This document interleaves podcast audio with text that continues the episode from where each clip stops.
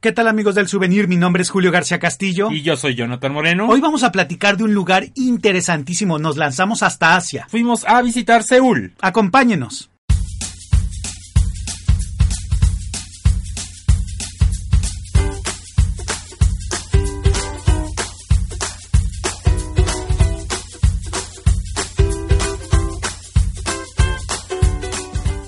Y bueno amigos, como ya es costumbre, antes de que iniciemos con el tema de esta semana, les queremos recordar que el souvenir no solo es un podcast, sino que es toda una plataforma digital en la que ustedes van a poder encontrar destinos, recomendaciones, fotografías, videos de viaje pueden visitar nuestra página elsouvenir.com. Ahí van a encontrar artículos, reseñas de viaje, también van a encontrar recomendaciones y sobre todo algo que los inspire a viajar. Así es, y también visítenos en nuestras redes sociales, en todos lados estamos como el souvenir, y en nuestro canal de YouTube en donde ponemos eh, todas estas experiencias que tenemos en México y en el mundo. Por favor, no dejen de visitarlo y cuando estén por ahí, por favor, déjenos un comentario, así como en este podcast también. Eso nos ayuda a que más personas nos escuchen, nos vean y nos lean. Y por cierto, les mandamos muchos saludos a nuestros amigos de España, que tenemos una comunidad muy importante de españoles que nos escuchan y eso quiere decir que les gusta también viajar mucho. Les gusta muchísimo viajar a los españoles, bueno. Y sobre todo porque sabes qué? que luego hablamos mucho de México, que es donde estamos nosotros ubicados y también les interesa mucho esa parte. Sí, también eh, esta parte de cruzar el charco siempre de aquí para allá y de allá para acá siempre es muy interesante. Y bueno, lo que hicimos en esta ocasión, Julio, fue cruzar otro charco que fue el del Pacífico, que bueno, si ustedes ven, si ustedes ven un mapa es el más, más, más grande que hay en, en el mundo y sí es un viaje tremendo que la verdad es que ya teníamos mucho tiempo planeándolo, más o menos un año. Si ustedes recuerdan, el año pasado nos fuimos más o menos por principios de año, por marzo más o menos, a Vancouver en donde tuvimos una experiencia increíble. Ahí hay unos podcasts y unos videos que ustedes pueden revisar de, de Vancouver en Canadá. Y bueno, desde entonces, desde que regresamos, empezamos a planear este viaje porque tiene una particularidad y es que no gastamos prácticamente en él. Lo que hacemos es juntar puntos todo el año, todo el año de Club Premier, que es este sistema de puntos de Aeroméxico. Todos estos puntos los utilizamos para adquirir el vuelo, actividades, el hotel y bueno, muchísimas cosas que ya les vamos a ir platicando. Si ustedes no conocen este sistema de puntos, les dejamos también la recomendación abajo de, de este podcast de donde pueden encontrar un video donde les explicamos dónde pueden obtener todos estos puntos, porque no solo es viajando con Aeroméxico, sino que también es cuando van al supermercado, cuando cargan gasolina, cuando compran libros y bueno, hay muchísimas actividades en las que ustedes pueden, pueden juntar puntos y así irlos acumulando y como nosotros irse de viaje y en esta ocasión nos fuimos hasta Asia. Yo siento que es algo muy interesante esto del sistema de puntos porque muchas personas piensan que ir a un lugar tan lejano a veces no está al alcance de la mano y bueno, esta es una forma muy interesante de hacerlo y sobre todo muy efectiva. El hecho es que nosotros ya lo hicimos y lo hemos hecho tres veces. Tres veces ya. Primero nos fuimos a Panamá, luego nos fuimos a Vancouver y este viaje que hemos estado planeando lo también lo logramos. Fue un poquito más alejado, se ocuparon más puntos, pero la verdad la experiencia estuvo genial como también las otras dos anteriores. Sí, estuvo muy bueno y bueno, juntamos nuestros puntos porque eso también se puede hacer, ¿no? Tú, tú juntabas por tu lado, yo juntaba por el mío y al final los pudimos juntar y eso, bueno, es posible con Club Premier. Y bueno, Julio, ¿cómo empezó esta aventura?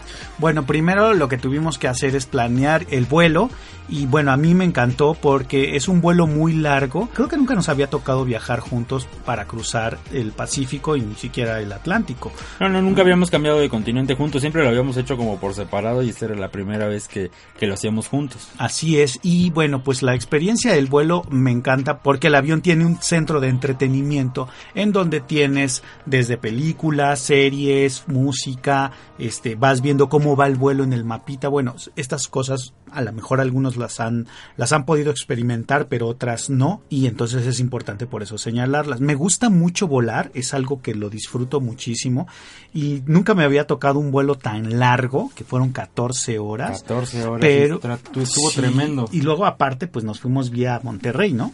Este vuelo tiene esa característica que sale de la Ciudad de México, hace una escala en Monterrey y luego ya se sigue a Seúl. Nos decía la sobrecargo que era por la cuestión del combustible y, y la autonomía y todo esto, por eso hacían esta escala y bueno, La verdad es que es este vuelo es larguísimo porque aparte va en el mismo sentido que va girando la Tierra, entonces por eso le cuesta un poquito más de trabajo llegar hasta allá, pero bueno, después de 14 horas que la verdad yo no la sentí, 14 horas nos dieron tres alimentos, estuvo súper bien. Y bueno, a lo largo de todo el podcast les vamos a ir diciendo cuántos puntos utilizamos para cada una de las actividades. Para el vuelo, este utilizamos 124 mil puntos cada uno de nosotros. Tal vez puedan parecer muchísimos, pero es un vuelo muy largo y es cambiar de continente. Entonces a mí me pareció justo esta cantidad de, puntos que tuvimos que utilizar. Y bueno, como los fuimos, como les decíamos, juntando en todos los dos, pues ya, ya no fue, ya no se nos hizo tanto. Esto fue a lo mejor lo más oneroso que tuvimos que pagar, pero bueno, ya les vamos a ir diciendo a lo largo de todo el podcast cómo los utilizamos y en qué actividades lo hicimos. Y bueno, Julio, ¿cuáles fueron tus primeras impresiones cuando ya aterrizamos después de este vuelo de 14 horas? Bueno, lo primero que me que fue mi shock cultural, pues por supuesto, como todo debe de ser, es el tema del idioma y sobre todo pues el tema de los anuncios, ¿no? Porque todo se encuentra en algo que todos sabemos que el inglés es un idioma universal, pero ya cuando ves que la mayoría todo es coreano y a veces no lo entiendes o hay muchas personas que no lo no saben ni siquiera inglés, entonces sí es cuando ya llega un momento que dices, híjole, creo que me va a costar un poquito de trabajo.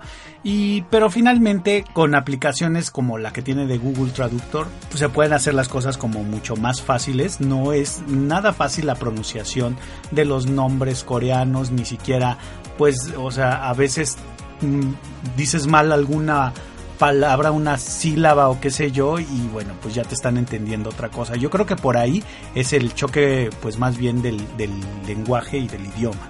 Sí, porque aunque tú vayas a otro país, vamos a poner a lo mejor Alemania, Francia, Italia, que no hablas el idioma, pero cuando menos son las mismas letras y más o menos te puedes dar una idea y el shock cultural no es tan grande, pero aquí que sí no tienes nada parecido, solo los números arábigos, que eso sí son universales, es lo único que tienes parecido, todo lo demás son símbolos que pues a, lo mejor los has visto en tu vida, pero no, no estás acostumbrado, no estás familiarizado con ellos, entonces sí es, sí es muy impresionante toparte con ellos por primera vez, pero bueno, para eso viaja uno, ¿no? Para sorprenderse, para salir la zona de confort, para conocer cosas nuevas. Y bueno, a mí me sorprendió el aeropuerto porque sí una, fue una bienvenida muy interesante, es un aeropuerto bellísimo, muy muy grande, pero lo que nos recibió ahí fue un robot, Julio, nos, nos recibió en el área de las maletas y bueno, fue fue muy gratificante y ahí fue cuando dijiste ya estamos en Asia, ahora sí, ya estamos en Asia porque estamos en una parte muy muy moderna. Y sobre todo porque el aeropuerto yo creo que siempre te está dando como un indicativo de cómo van a ser las cosas y este lugar era súper moderno las pantallas, los mostradores, el, arte que tiene el mismo aeropuerto, las luces, todo.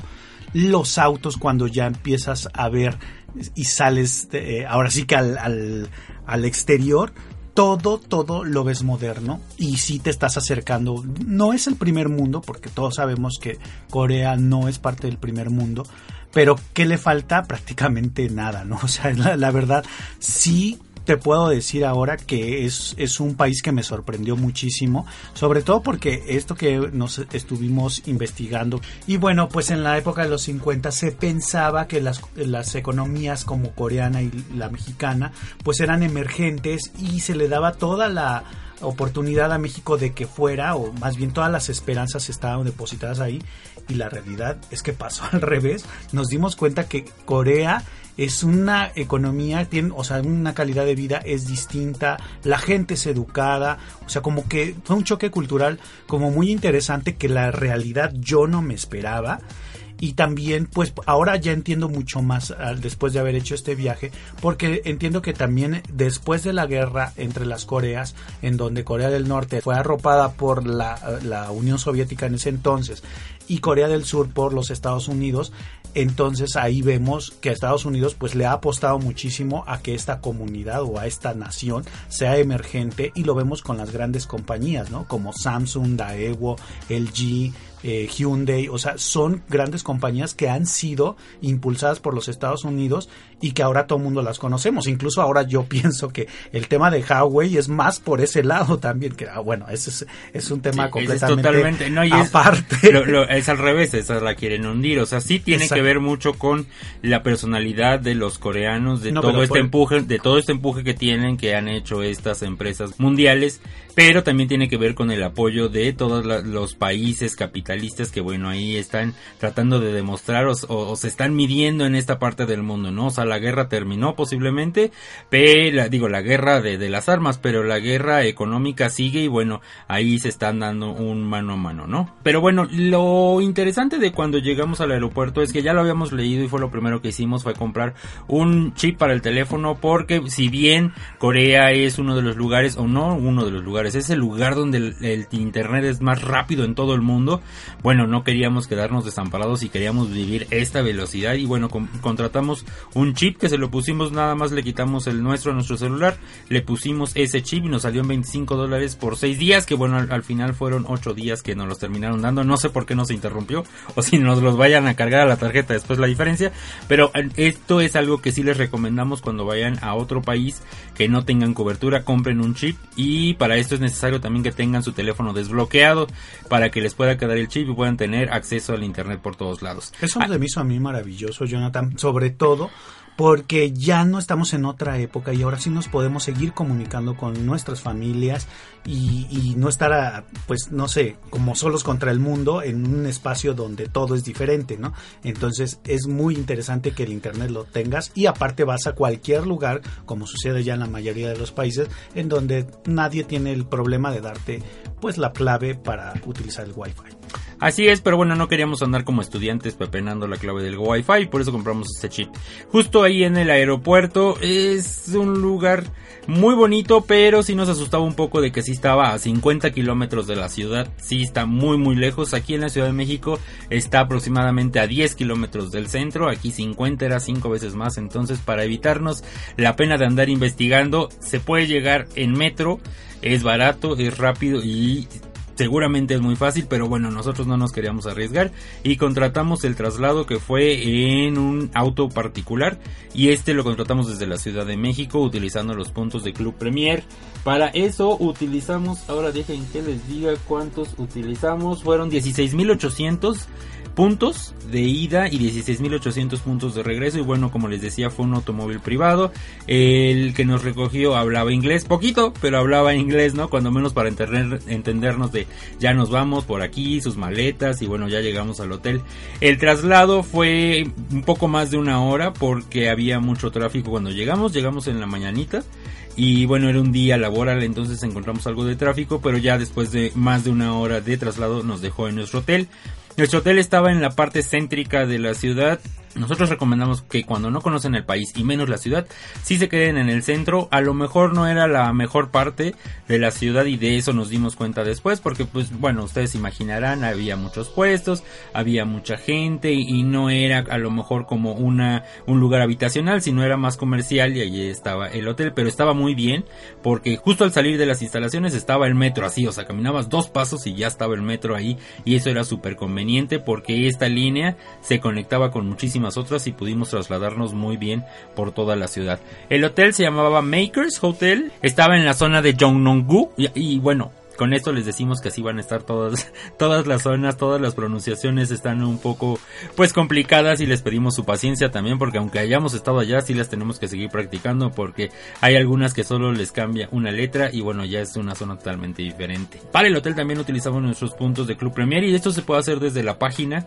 de, de esta empresa y para esto utilizamos 82 mil puntos y estuvimos 6, 7 noches, ¿no Julio? Ahí en este hotel estaba muy agradable, muy chiquito, digo. A mí me encantó. Sí, estaba muy bonito porque era un hotel boutique, ya les enseñaremos los videos y las fotos. Los que atendían eran muy alegres, sabían inglés, había unos que sí sabían más inglés que otros y bueno, de español ni decirles, ¿no? Todo, todo era con inglés. Y bueno, no sé a ti qué te pareció el hotel, Julio.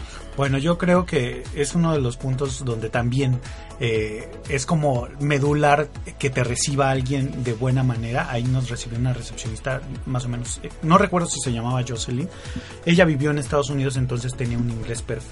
Por supuesto, los otros recepcionistas pues les costaba un poquito de trabajo, pero este sí nos pudimos comunicar perfectamente con ellos y el hotel pues es un digamos tiene una arquitectura como un poco yo creo que era como tipo industrial Ajá. Urbana, ¿no? Ajá, pero como antigua, tenía muchos muebles vintage desde teléfonos de estos antiguos, este, incluso en, en el lobby había una mesa que era una silla de estas de caballo para los gimnastas y lo utilizaban como una mesa, los sillones súper cómodos, me encantó porque tenía, cada espacio que tenía estaba muy bien pensado en darte pues un viaje al pasado, ¿no? Y un viaje al pasado de elementos que había en todo el mundo en otra época, me imagino que fue en la época de los 50 o a lo mejor en la época de cuando era esto de la mafia de Elliot Ness, como medio oscuro, con sótanos. Entonces se me hizo que el concepto que tienen es muy bueno y es una marca que ha ido creciendo. Esta marca Maker sigue que ha tenido pues varios premios y no es muy grande, realmente son pocas las habitaciones que tiene, pero vale mucho la pena y sobre todo porque no crees que te puedas encontrar un hotel tan bonito en medio de una zona tan comercial. Sí, era muy comercial. Y bueno, ya lo que hicimos, Julio, al llegar e instalarnos en el hotel fue salir a conocer y a caminar por ahí la ciudad. Las primeras impresiones es que sí, todo huele a pescado.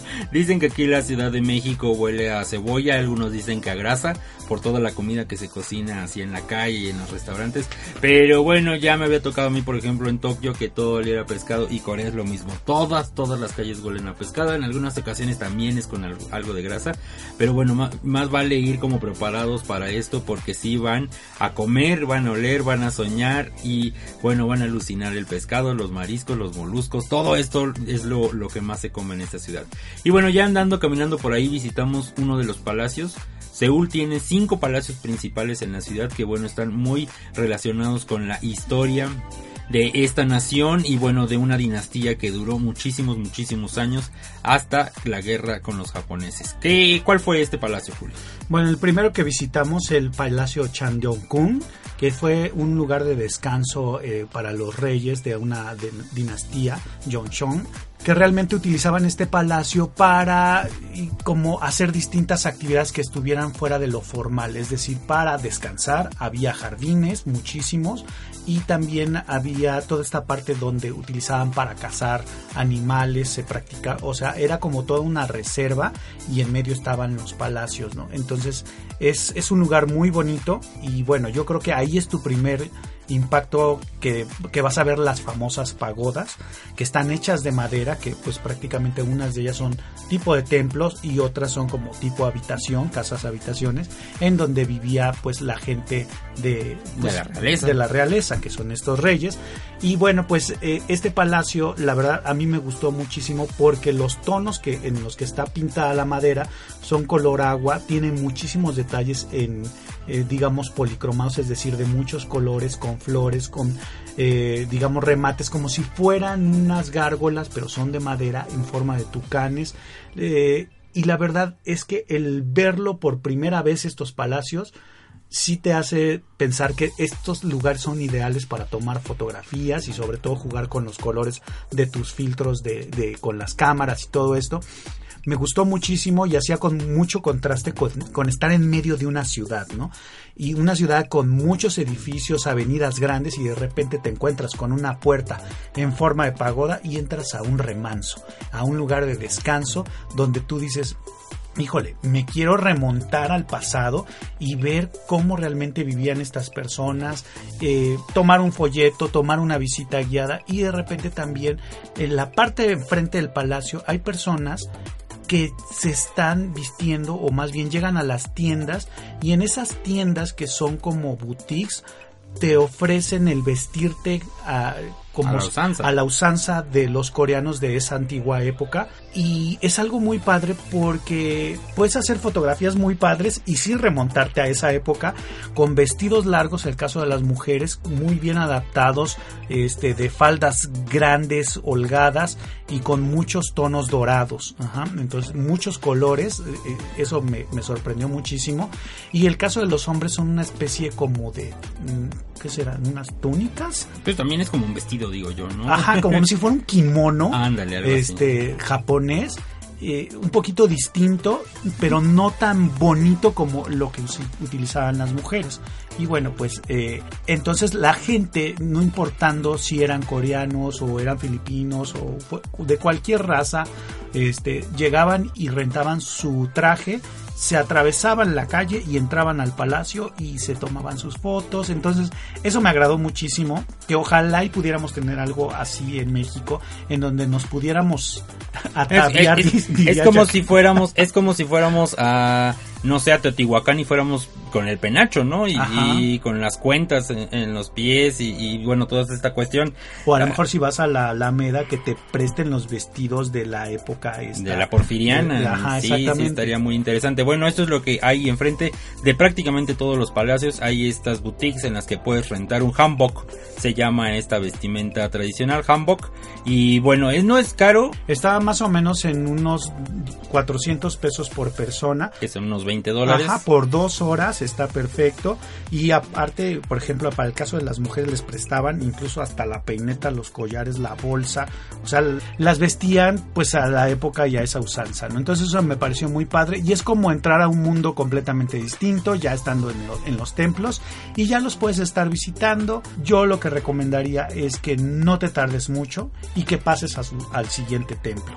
De hecho, ahí mismo hay un, templo aledaño que quiere, eh, más bien, que es uno de los cinco templos importantes que es el Changyong-gun, que es un templo contiguo que eh, incluso lo divide el jardín, el jardín principal donde en estas épocas de hace N cantidad de años eh, incluso había hasta tigres, ¿no? O sea, estamos hablando de cuando pues realmente estaba todo virgen por allá.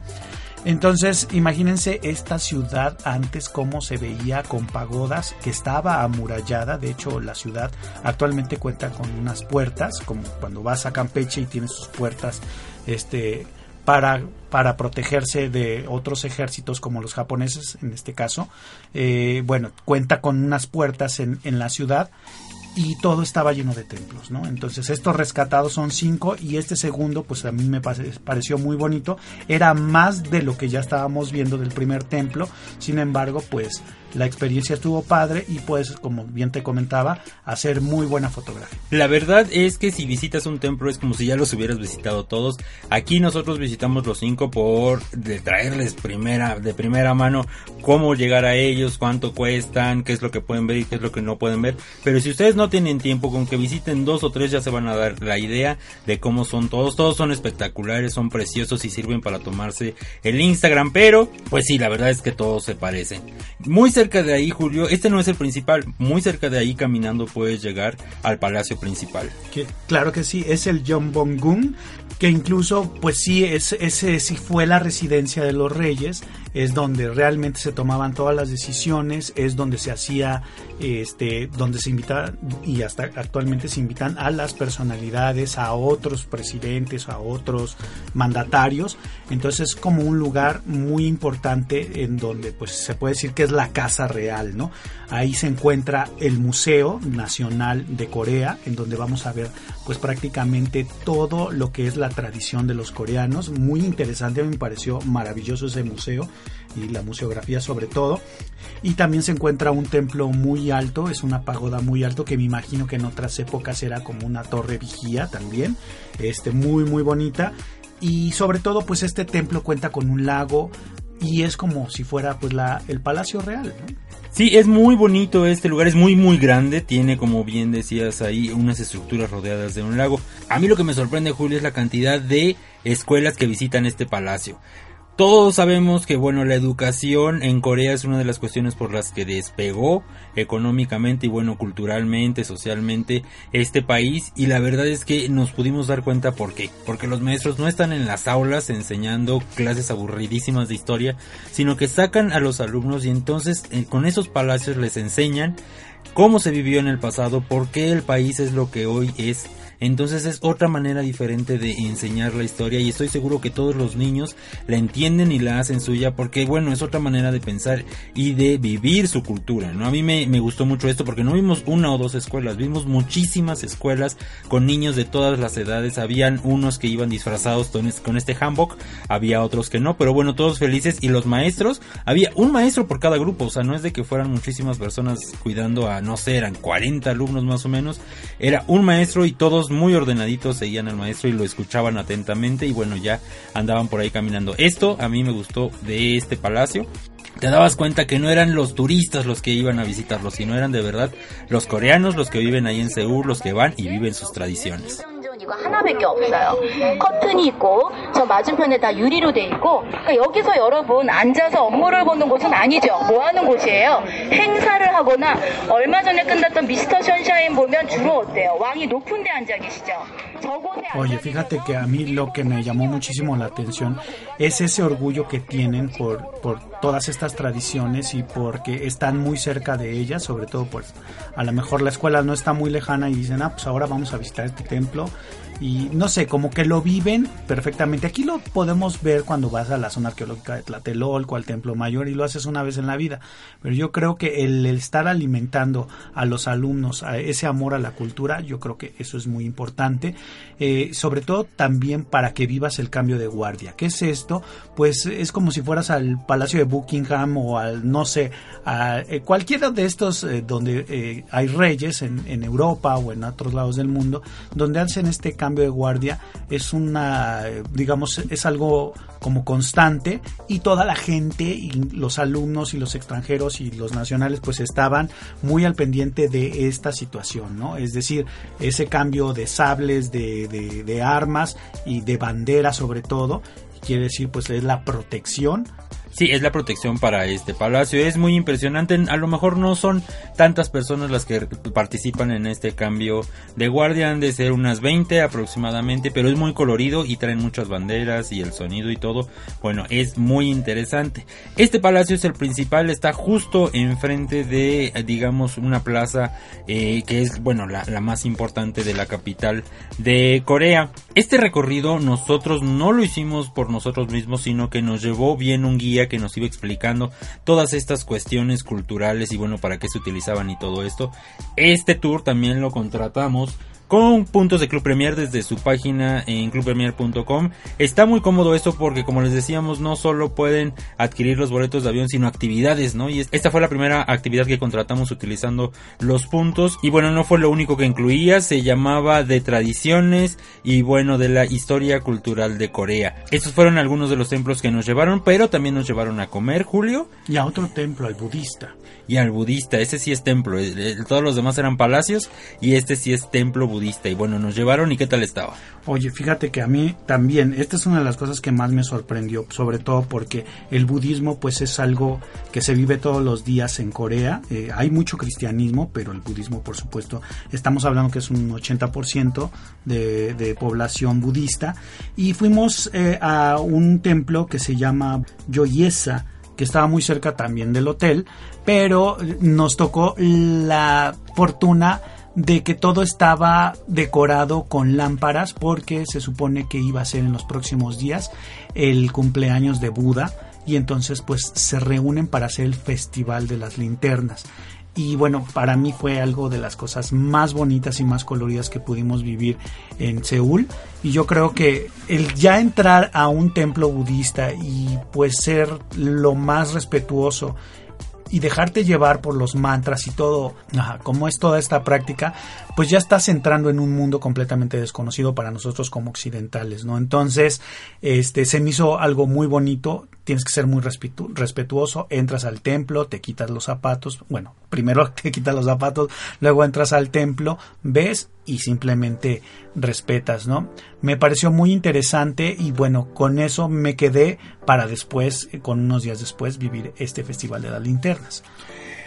Me gustó mucho a mí visitar este templo budista porque si bien había tenido contacto con las estas prácticas asiáticas, nunca había visto budas tan grandes, están gigantescos. Tú ves este tipo de pagoda por afuera que, que es el templo y bueno, se ve normal, se ve como cualquiera otra de las que habíamos visitado pero cuando entras se te va el aliento porque hay tres budas gigantes, pero cuando les digo gigantes, son gigantes que están en medio de este lugar y bueno, las personas están ahí enfrente, están hincadas, están haciendo reverencias, están meditando.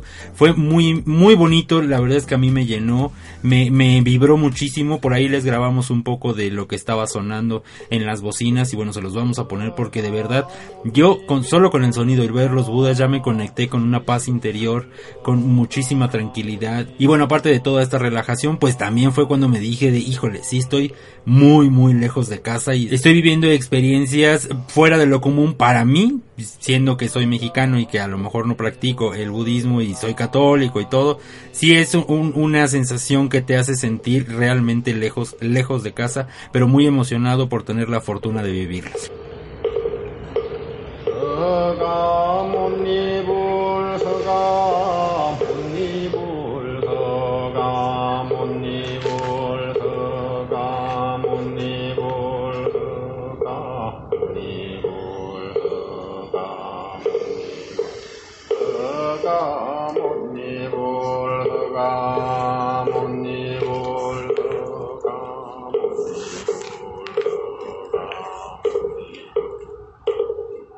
Fíjate que ahora que hablas eso, yo siento que cuando las personas se dedican a hacer yoga o a ir a estos centros de budismo y todo eso, cuando ya viven una experiencia así es cuando te empiezas a casar realmente con todas estas filosofías. Y es, es ahí donde tú dices y como bien lo mencionabas ya te sientes eh, conectado muy lejos de casa pero bien recibido. Y yo siento que ahí nos ha pasado, yo creo que en, tu experiencia en Japón o en la mía en Indonesia y ahora juntos aquí en Corea, pues creo que estas son de las cosas como que dices, sí quiero saber más, ¿no? Y es cuando ya te empiezas a involucrar más con este tipo de prácticas. No, no, yo después de esto me prometí que voy a ir a la India, pero segurísimo, porque sí quiero entrar en contacto con todas estas filosofías y prácticas que, bueno, ya son más propias de, de la India, ¿no? Que sí, y las viven muchísimo aquí en Corea, pero sí se pueden vivir más en la India, se los prometemos que vamos a ir y les vamos a contar todo.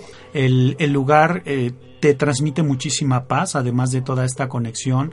Puedes ver las luces, las lámparas, eh, más bien las velas, las flores, eh, lo delicado que fueron escogidas toda, toda, toda esta decoración para que tú puedas tener un momento de paz, de oración y de meditación.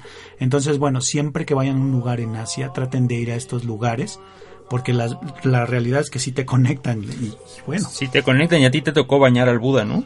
Ah, sí, de hecho íbamos saliendo y, y me y una señora se me acercó y estaba yo tomando una fotografía a un Buda como pequeño, como en, sus primeros años de vida, le hacen una especie de ritual donde rodean a todo este Buda como si estuviera encima de una fuentecita llena de flores y la gente este, se acerca para bañarlo con una pala de madera.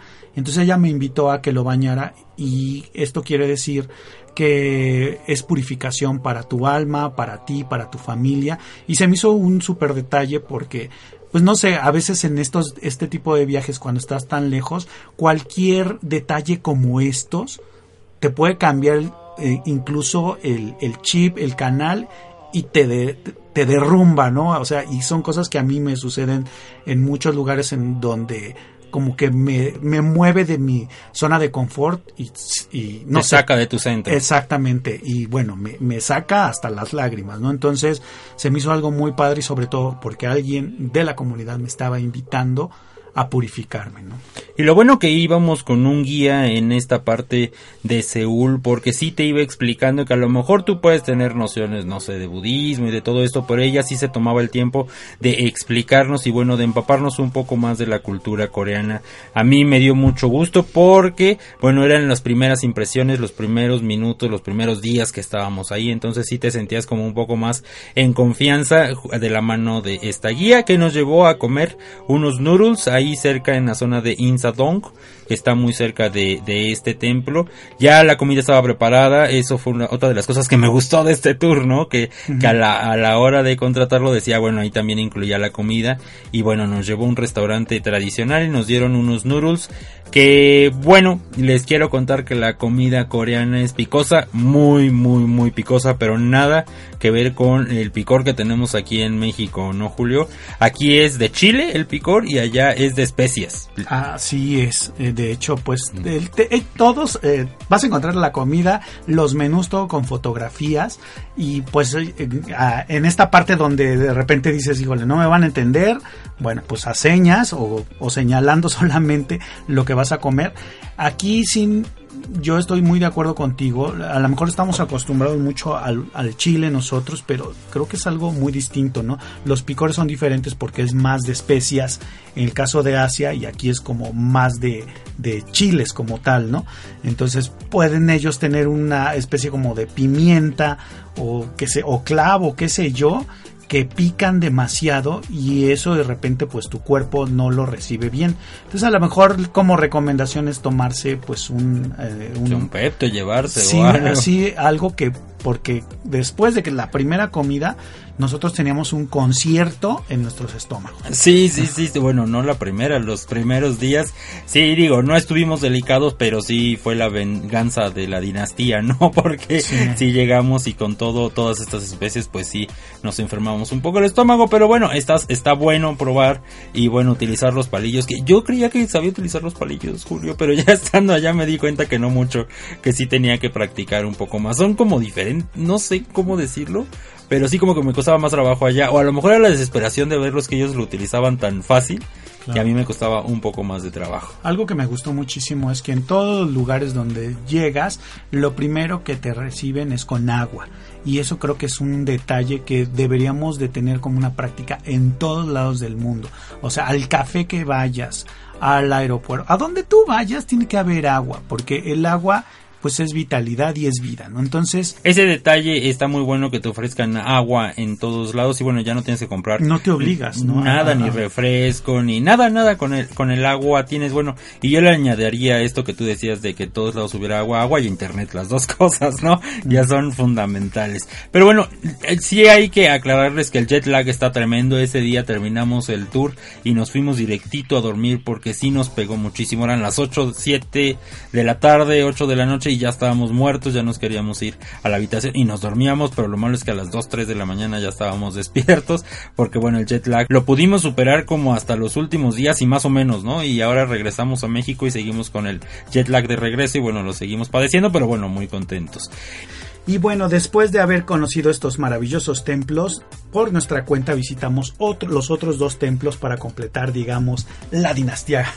Fuimos primero al templo de en donde también se lleva a cabo el cambio de guardia. Eh, también pertenece a, es como si fuera el Palacio Municipal. Sí, es el City Hall. De hecho, está fuera del metro que se llama City Hall. En coreano, ¿no? Pero bueno, ustedes lo pueden encontrar en mapas así en, en Google como City Hall.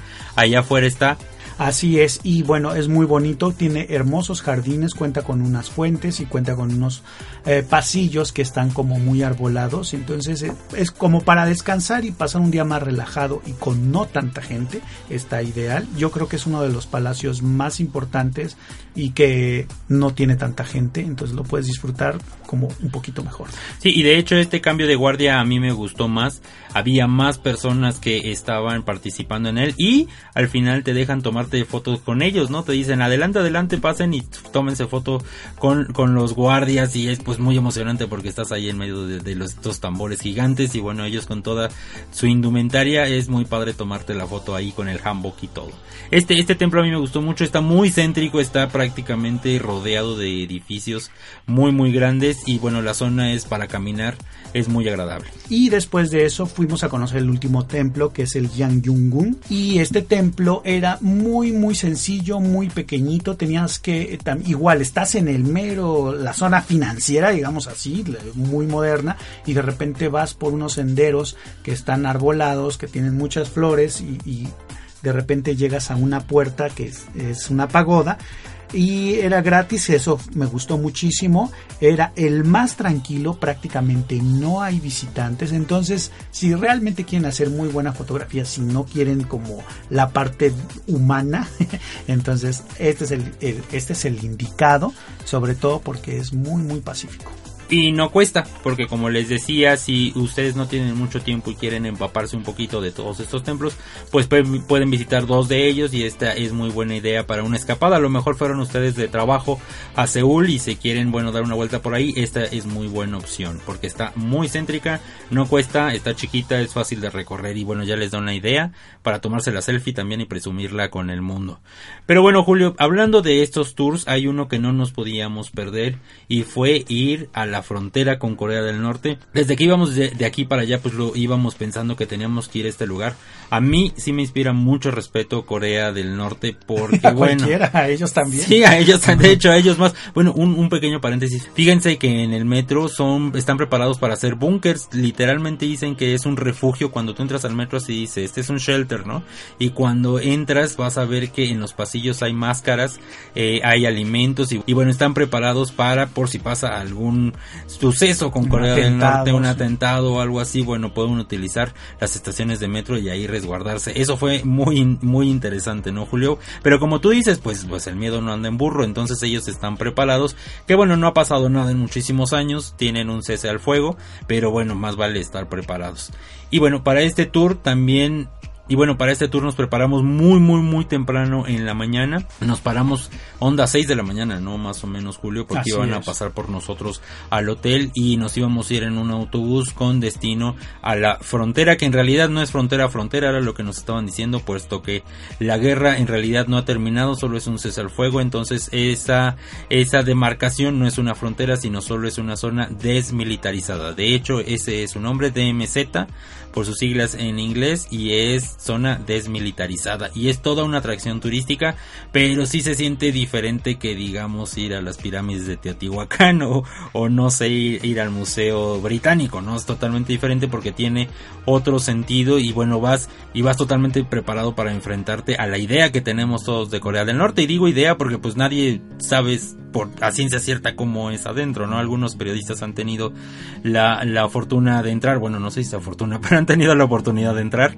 a Corea del Norte, pero en realidad nadie sabe cómo es y el estar tan cerca ahí de, de toda esta historia, no solo de, Corea del Norte y del Sur, sino del mundo entero, ¿no? Porque ahí se, se libró una de las batallas, pues también que, que estuvo involucrado el ejército de los Estados Unidos. Entonces, este lugar no solo es algo nacional para ellos, sino de verdad sí es parte de la historia mundial. Y bueno, pues llegar a este lugar, sobre todo eh, es el tour que más está vendido, donde hay mucho más interés. Y da mucho morbo. Exactamente, y por lo tanto, pues eh, cuando pasaron por nosotros tuvimos que pasar por otros turistas más, otros viajeros más de todas las nacionalidades, entonces sí veías de todos los colores y sabores, entonces sí fue como pues a qué, a qué nos vamos a enfrentar, ¿no? Me, me pareció un tour muy interesante pero sí, como bien lo mencionas, es un tour como con mucho morbo y en cierta manera pues hay que tener como mucho hay que tener mucha cautela y ser respetuosos porque estamos hablando de un problema que finalmente nosotros desconocemos y que ha durado muchísimos muchísimos años. Entonces también puedes entender por qué eh, los coreanos pues eh, no sé son tan tan arraigados a sus tradiciones, a su cultura y que la defienden muchísimo y sobre todo en estos temas, ¿no? Porque el día de mañana no sabemos sí, qué es lo que puede pasar. Qué, pueda pasar, ¿no? Hace años eh, se derrumbó el muro de Berlín que tenía dividida a las dos Alemanias y, y esto ya también pasó con China. Entonces, pero con Corea hay un stand-by que no sabemos cuánto tiempo vaya a durar y si algún día eh, el mandatario decide hacer un cambio, pues eso afectaría pues muchísimo a todo el mundo, ¿no? Y, es una lástima que hasta esta época todavía tengamos estas divisiones, ¿no? Sí, en el tour les platicamos un poco, como les decía, los recogen en el hotel y ya los llevan, está a escasos 50 kilómetros, casi está a la misma distancia de, del aeropuerto, ¿no? Pero hacia el otro lado, hacia el norte, 50 kilómetros del centro de Seúl, está realmente muy cerca, el autobús llega a una especie de parador turístico, ahí vas a ver una máquina de tren que fue destruida en la guerra, es muy impresionante porque está la máquina y de verdad está hecha escombros, ves las, las llantas dobladas y, bueno, ves todos los impactos que tuvo, es muy impresionante. Sí, cañonazos que recibió, pero o sea, el, el, tema es el material, no es un hierro, así que tú dices, esto es inamovible. Y doblado. Y cómo quedó desbaratada, ¿no? Sí, ahí hay un mirador, subes, a, hay un edificio y arriba hay un mirador donde hay mira lejos y puedes ver hacia el otro lado, hacia Corea del Norte. Ahí nos subimos porque nos llevaron a otro en lo alto de un cerro. Precisamente después de ahí eh, nos volvieron a subir al autobús y fuimos a una estación de tren que está así está moderna y es a mí me dio mucha esperanza este lugar porque está preparada para cuando las dos Coreas se unan. Ahí está esperando esta estación de tren para eh, para que los pasajeros partan de ahí rumbo hacia el norte. Es muy emocionante y de hecho esta construcción la realizaron con dinero de eh, personas que eran de Corea del Norte, pero bueno, en la guerra quedaron de parte de Corea del Sur y entonces ya están ahí, pues ya digamos son coreanos del sur, ¿no? Pero ellos dieron el dinero para construir esta estación de tren como medio de esperanza o para decir nosotros sabemos que un día nos vamos a volver a unir y bueno es muy emocionante. Después de ahí te llevan como les decía a este mirador que está arriba de un cerro y ahí sí con, con los miralejos, con los telescopios puedes ver del otro lado a la otra Corea, la Corea del Norte y ahí es donde sí de verdad te enfrentas a este país que bueno es tan misterioso. Ahorita que estabas mencionando todo eso pues estaba recordando este, pues los sentimientos que te puede generar, ¿no? Yo soy muy este, sensible para esas cosas. A mí, en el caso de la máquina que mencionabas, pues era una locomotora como tal. Y me tocó ver cómo la gente se ponía junto a la máquina, sobre todo los coreanos. Este, los demás que éramos extranjeros, pues nos manteníamos como un poco al margen. Y ellos se ponían junto a la máquina y me movió un, un momento en que una persona mayor que seguramente él fue de Corea del Norte y que ahora se encuentra pues del otro lado, del lado capitalista digamos, y ponía un símbolo de paz con las manos y bueno pues eso a mí me, me derrumbó, me hizo sentir como este, cómo podemos vivir todo esto a esta época, como lo mencionaba hace rato, y después de eso caminamos por, por por un lugar donde están lleno de banderas, ¿no? Con una, pues mostrando una esperanza en que algún día puedas ver a tus familiares que están del otro lado, ¿no? Y pues yo creo que es, eso es un tema que pasó en los años 50, entonces es un tema que pues mucha gente ya murió, que ya no vio esta unión y que quizá nosotros ni siquiera la vayamos a ver, ¿no? Entonces eh, pues eso me deja a mí siempre pensando pues en, el mundo en el que vivimos. esperamos que algún día pues esto este, se pueda solucionar y de la mejor manera. Y en cuanto a la estación de, de, tren, se me hizo una idea maravillosa como a ti Jonathan, sobre todo porque es un tren que se ve muy moderno, donde en el momento que se quiten estas... Eh, eh, fronteras, Corea en conjunto va a poder comunicarse con países como Rusia, como China, con el resto de Europa, porque pues ahora sí que Corea del Sur está, pues no tiene nada al lado, ¿no? O sea, realmente tiene puro mar y, su, y, de tierra pues solamente tiene a Corea del Norte. Entonces, imagínense pues todo lo que ha crecido, pues sí, es importante que se comunique con el resto del mundo, a pesar de que existen por supuesto vuelos transatlánticos, o sea, pues, o sea, todo lo comunica, pero qué mejor que ya se haga como una sola Corea. Y bueno, en cuanto a lo del mirador, pues se me hizo una idea maravillosa. Este, en cierta manera, pues es, es alimentar ese morbo. Cuando tú estás viendo por el miralejos, eh, de repente ves como que todo está árido de la parte de Corea del Norte y esto pues se debe a que cuando vienen los crudos fríos o inviernos pues han talado todo lo que son los bosques que ellos tenían y también para evitar que alguno de los coreanos del norte se fugara o hubiera un intruso de los coreanos del sur, ¿no? Entonces todas estas explicaciones que nos llegaban a hacer pues son como muy interesantes y te puedes como imaginar pues cómo es la vida por allá, ¿no? Sí, es muy dura del otro lado. De hecho, intentamos ver a través de los miralejos si veíamos alguna persona, algún coche, nada. Nada. Se ven edificios, nada más muchos edificios, casas, una bandera monumental gigantesca, pero en sí, en realidad, no vimos ninguna persona del otro lado. Entonces, pues nos quedamos con ganas de conocer a coreanos del norte. Eh, pero bueno, después de esto te llevan a un túnel que habían construido los norcoreanos para llegar a Seúl. Los descubrieron los, los surcoreanos y entonces lo clausuraron, pusieron ahí unas barreras. Y bueno, ahora como está del lado de parte de Corea del Sur, entonces ahora es una atracción turística, por supuesto, muy capitalistas ellos. Y bueno, puedes descender a este túnel. Son, si no mal recuerdo, 350 metros bajo tierra que tienes que caminar literalmente Como eh, topo. como topo irte al centro de la tierra y bueno llegas hasta donde está la última etapa de este túnel de parte de Corea del Sur y bueno ya nada más te dicen estás a 110 metros de la línea que divide a Corea del Norte a Corea del Sur. Es muy emocionante estar allá abajo. A mí me dio un poco no sé como de ansiedad de estar baja y baja y baja y es que bajamos fácil como 15 minutos y la subida se veía tremenda que casi me regreso. Lo pensé dos veces pero sí lo logré llegar hasta allá abajo. Ustedes pueden hacerlo caminando o también hay un, un digamos como una especie de trenecito que era Que te lo cobran. que te lo cobran es esa parte pero no solo te lo cobran sino que lo tienes que reservar con mucho mucho tiempo de anticipación porque es muy pequeño no es un tren era donde llevaban los materiales de como si fuera una mina Sí, hagan de cuenta perrera se le llama. Así es, y ahí los bajan a ustedes. Y, y bueno, eh, muchas personas bajan a esta experiencia y lo puedes hacer rápido si vas a un buen paso.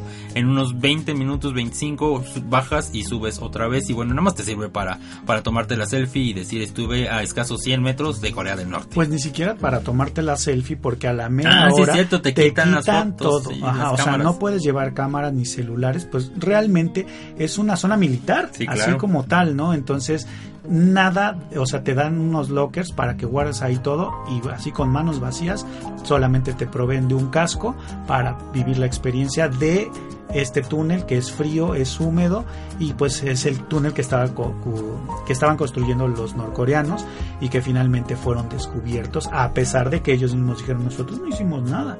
Sí, No, claro sí. que sí lo hicieron, pero bueno, como bien lo mencionas, pues ahora es un atractivo y es una manera como de llegué prácticamente a Corea del Norte. Sí, sí, es una experiencia. Si ustedes van a Seúl, por favor no dejen de vivirla. Yo sé que es parte de mucho morbo. Por supuesto la tenemos que vivir con mucho respeto por, por todo lo que han pasado los habitantes de ambos países. Pero bueno, sí vayan para allá y hay muchísimos, muchísimos operadores que ofrecen esta experiencia. Y bueno, conectándolo un poco con la comida que veníamos hablando, Julio, al otro día tuvimos una experiencia culinaria gastronómica con una familia coreana. Así es, también adquirimos este tour con puntos Premier y nos salieron alrededor de 27.200 puntos por los dos y esto, bueno, a mí me gustó muchísimo esta experiencia porque te acerca todavía más a las personas. Ya vimos hace ratito de que las personas son educadas, pero también les tenemos que decir algo muy real.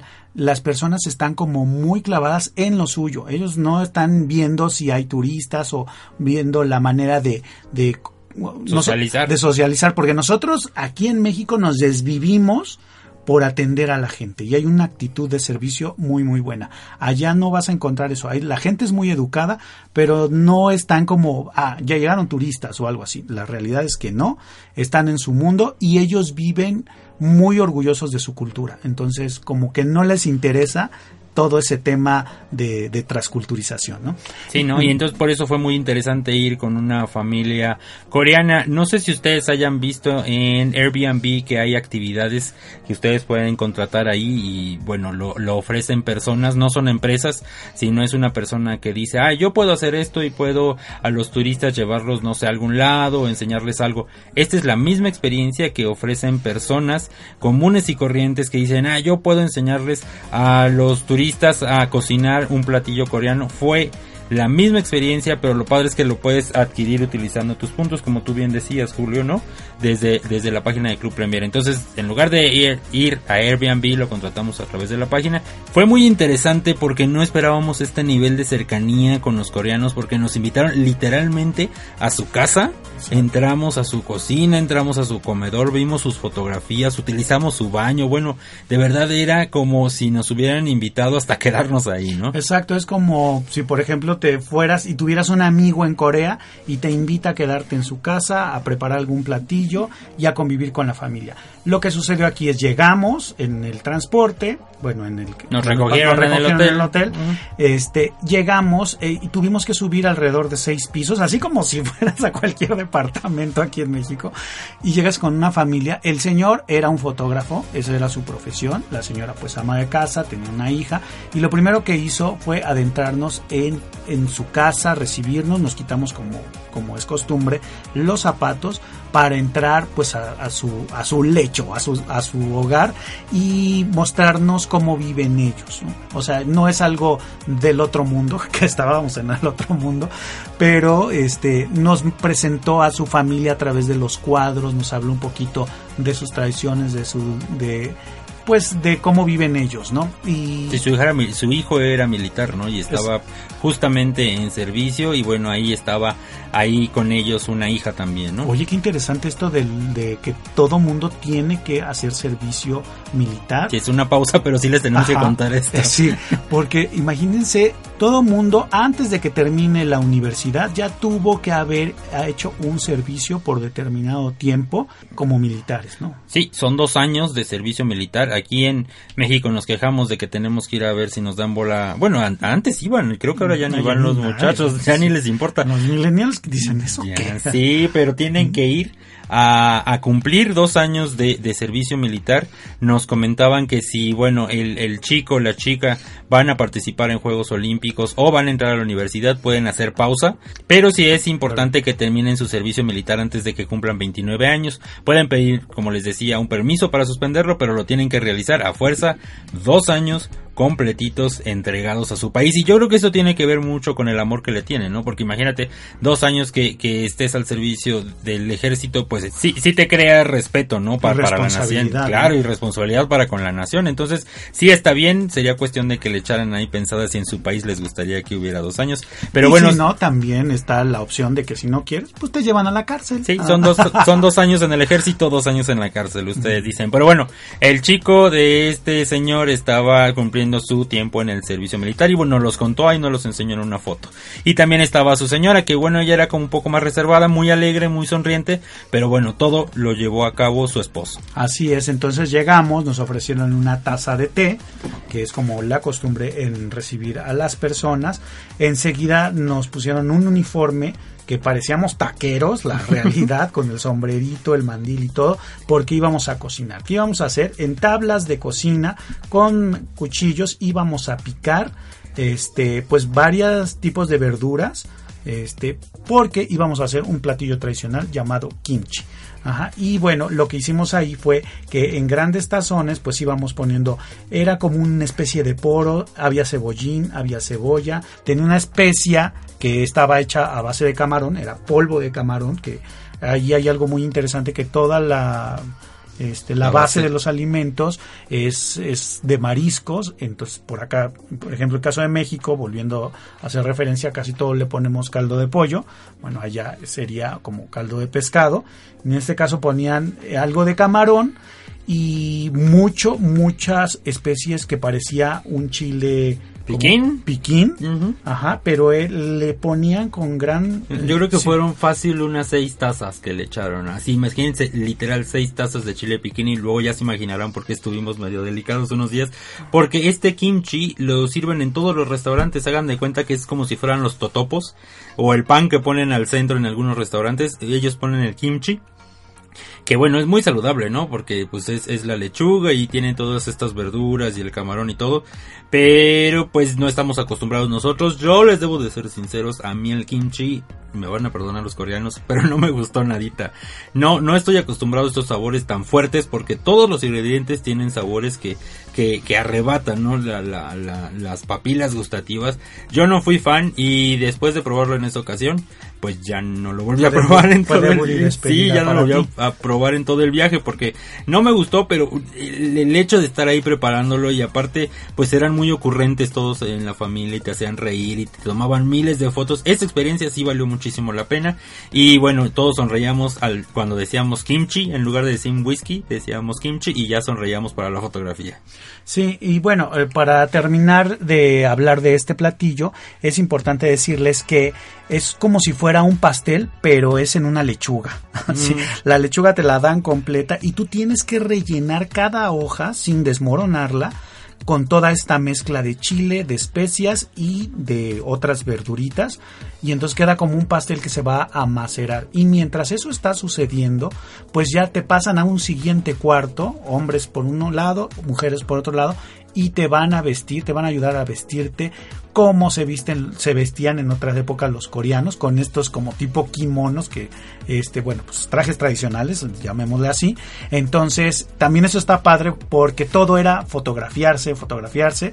Entonces, este, y el jefe del, hogar, pues entonces él se tenía, tenía la atención de tomar cada uno de los eventos y de cómo nosotros nos íbamos sorprendiendo, pues, de esta experiencia, ¿no? Entonces, ya tenía como una especie de forito donde está el sillón principal de la sala y atrás bajaba como una especie de pantalla que ya tenía una pagoda montada y entonces era crear todo un escenario y tu vestido a la usanza de los coreanos antiguos. Sí, es el hanbok el que les comentábamos en los templos, es el mismo, la misma indumentaria la que utilizamos ahí, ya no nos quedamos con las ganas, ahí les vamos a subir las fotos para que vean cómo nos vemos con el hanbok y fue muy interesante mientras estaba macerando todo esto, como bien decías, nos tocó la experiencia con una familia de filipinos, eran muy chistosos todos, eran seis en la familia, los papás y cuatro hijos todos ellos muy buena onda. Y bueno, mientras ahí nos estábamos disfrazando también, les tomamos unas fotografías a ellos, que a ella le pusieron un vestido de novia, un vestido tradicional, así de, casamiento. De, la dinastía exactamente de casamiento, y se veía muy elegante, le pusieron sus chapitas, el,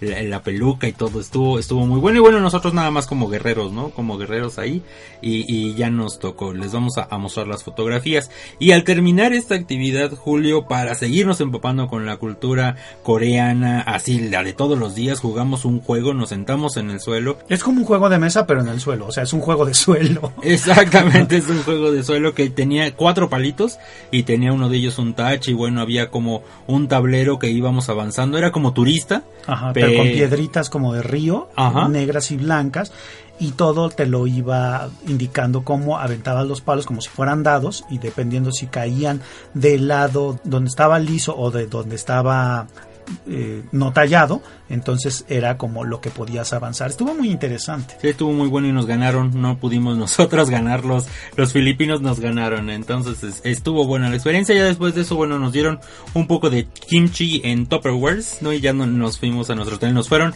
a, dejar a nuestro hotel. Eso era otra parte buena, que eh, tenía la transportación que nos recogían en nuestro hotel y nos dejaron en nuestro hotel de regreso. Esta fue una de las partes buenas también de este tour. Oye, pero antes de que nos dejara en el hotel, nos llevaron a vivir una experiencia en un mercado.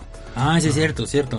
Entonces, y en este mercado, pues sí tenías como la libertad de conocerlo por tu cuenta y este y sobre todo para que tú aprendieras a regatear que eso también te enseñaron la palabra caca yan llegó que ah, era, ya me acuerdo este y se me hizo muy interesante porque eso es una costumbre que se lleva mucho también de este de ese lado en, ese mercado, digo, no, no en todas las tiendas. Sí, no, o sea, vas a ir a una boutique no vas a decir que no, no, ¿no? No, sino más bien en ese mercado es muy común que las personas pidan rebaja. Y tú pediste rebaja y sí te la hicieron. Sí, porque en algún momento le compré a mi mamá un, una, en otro, en otro país le compré un, una mariposa que volaba en el jardín. Es como un, este, ¿cómo se puede decir? Bueno, es un adorno para el jardín de una mariposa que se utiliza con luz solar y me lo encontré nuevamente ahora, pero con un colibrí. Y entonces dije, tengo que llevarlo, se lo tengo que llevar a mi mamá. Y entonces es cuando ocupé la palabra, ¿no? Pero puedes eh, ver que en este mercado hay muchísimo, muchísimo este, que, que regatear. O sea, te venden zapatos, te venden calcetines, te venden lentes, mucha ropa, gorros. O sea, es enorme, es como si fueras, no sé, a la lagunilla, se me puede ocurrir algo así, este, donde el comercio es la principal actividad, hay mucha comida también que, que de repente es cuando tú dices, sí, estoy en el mero corazón de Corea por el tema de los aromas. Sí, muchos aromas y si ustedes se quieren dar una idea de la cantidad de mariscos, pescados y moluscos que comen, pues en otros lugares pueden ustedes escoger su trucha y ahí se las cocinan. Aquí van a escoger su pulpo. Hay peceras enormes afuera de los restaurantes donde hay pulpos nadando así vivitos y coleando. Ustedes escogen cual quieren y ahí mismo se los matan, se los cocinan y hay un plato que es con, con los tentáculos de pulpo que lo acaban literalmente de matar y todavía ves te los, sirven y se están moviendo y se están moviendo los tentáculos y tienes debes tener mucho cuidado porque se pueden mover en tu garganta y te pueden llegar a ahogar. Entonces esto sí es delicado. Por supuesto no lo comimos porque pues pues no muchas gracias no este pero sí es muy impresionante ver cómo tienen a, los pulpos en las peceras y tú puedes llegar y decir ese me lo quiero comer así es. Y bueno pues ahí es donde podemos ver toda la variedad que tienen los coreanos para este comer cosas como muy raras, ¿no? Es como, no sé, si para, para nosotros nos dicen, no, pues la birria, pues ellos tienen algo también de aquel lado que es como raro, para el extranjero, ¿no? y entonces de repente quedas así de, ¿eso qué es? No tengo como muchas ganas de probarlo, pero a veces es bueno ir a la tierra que fueres, ¿no? Y más bien, a la tierra que fueres, haz lo que vieres.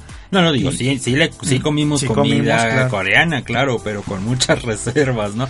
Pero bueno, está buena. Pues el caso es el kimchi, que también, que a lo mejor tú no fuiste tan fan, a mí se me hizo un platillo como de aromas muy, muy fuertes y que te arrebata de repente el, paladar, se me hacía como, como este nabo que cortamos era como una especie de rábano, entonces era muy muy fuerte. Y si a eso le agregamos el chile y si le agregamos los otros ingredientes, pues sí eran como sabores fuertes que, que competían entre ellos mismos por ejemplo, si vas a alguna tienda como un tipo Oxxo o Super 7, pues también te vas a dar cuenta de, de los distintos sabores que tienen las papas o los, pues no sé, toda esta variedad de botanas. las frituras. Ajá, de botanas o de bebidas que dices, híjole, ¿esto lo comería o no? Y pues, eh, pues nos aventuramos y compramos ahí varios tipos de papitas. Había algunas que tenían eh, me acuerdo que compramos una que parecía que, que, eran como palomitas,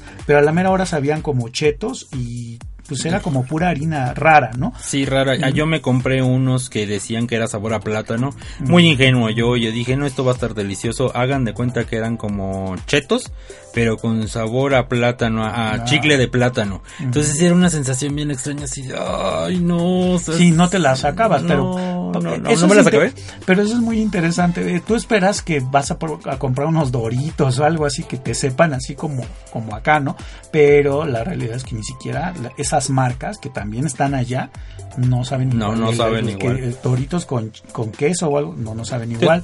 Yo me compré un, una, una botana que era con sabor a langosta y bueno, Y sabía a langosta literal. Hagan de cuenta unos fritos con sabor a langosta. Ajá, pero sabían a charales, haz de cuenta. Entonces, de repente decías, ay, no. Y yo decía, bueno, ya, me, ya lo compré, ahora mi reto es acabar. Y no te lo acabaste, por supuesto, Por supuesto que no. Pero eso es como lo divertido en ir a un lugar donde todo es diferente, los sabores, los aromas. Entonces, yo creo que sí ahí aplica esto que mencionábamos hace rato, ¿no? Hay que atreverse eso sucede a veces cuando pruebas uno de estos patos o agra que dices, bueno, no lo voy a, no lo quiero hacer, pero a lo mejor te gusta. Sí, y lo terminas haciendo. Ajá. Sí, y incluso tú probaste ahí un jugo muy bueno que te encantó y que era como de verduras, ¿no? O sea, hay, hay, cosas muy extrañas, pero hay también cosas súper mm, deliciosas. Deliciosas, sí, era, o sea, un jugo tipo jugo verde este y que, que tenía incluso hasta espárragos, pero la verdad es que estaba muy bueno. Sí, y los sándwiches en, el 7-Eleven también, ustedes creerán que todos son de jamón, y pues no. Surimi, de... No, no, hay de todo tipo de pescados, mariscos y moluscos, como les diga, los sándwiches también en, en el 7-Eleven. Oye, pero esto también obedece a que Corea está rodeado de puro mar y entonces pues desde chiquitos toda la cultura pues ha sido cocina de mariscos, de pescados, de moluscos, de crustáceos, entonces, pues, ¿qué puedes esperar, no? También, entonces, ellos están acostumbrados mucho a estos sabores fuertes. Sí, y está muy clavado en su cultura este tipo de alimentación, de hecho, ustedes van en la calle y no ven personas gordas pero en ningún lado. Todos tienen, todos son muy estilizados.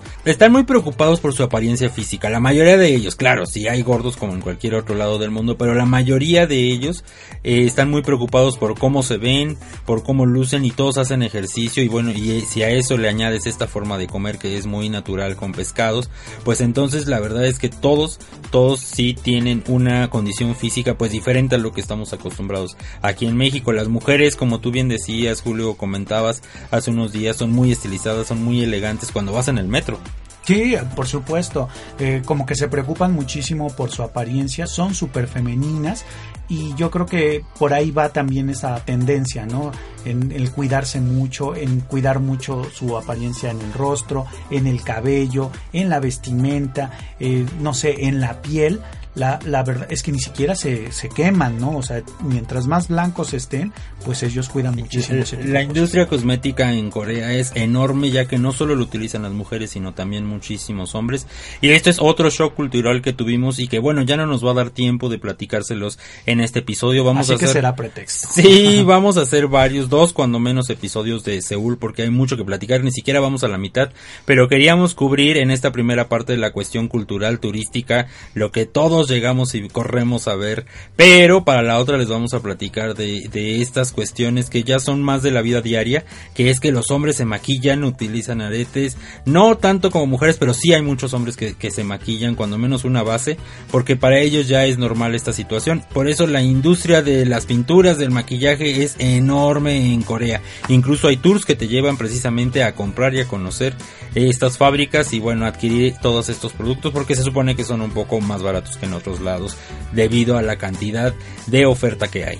Eh, y así que entonces por eso en este momento los dejamos y los dejamos con este con esta espinita para que la, la próxima semana nos escuchen porque vamos a hablar del K-pop, del Gangnam, de toda De la los parte cafés moderna. raros que los- hay. eh, fuimos a cafés raros como Cinco café cafés raros. popó, imagínense. Entonces, pues nos vamos a despedir en esta ocasión y nos vamos a escuchar la próxima semana, ¿te parece, Jonathan? Me parece muy bien. Dejen sus comentarios, por favor, de si les gustaría conocer o ya conocen Corea, cuáles son sus impresiones en este episodio. Por favor, ya sea que nos escuchen en iTunes, en donde En sea, en, en, en- Spotify. en donde sea que nos escuchen, déjenos un comentario, por favor. Y nos estamos escuchando la próxima semana. Y sobre todo, recuerden, amigos, nunca dejes de viajar.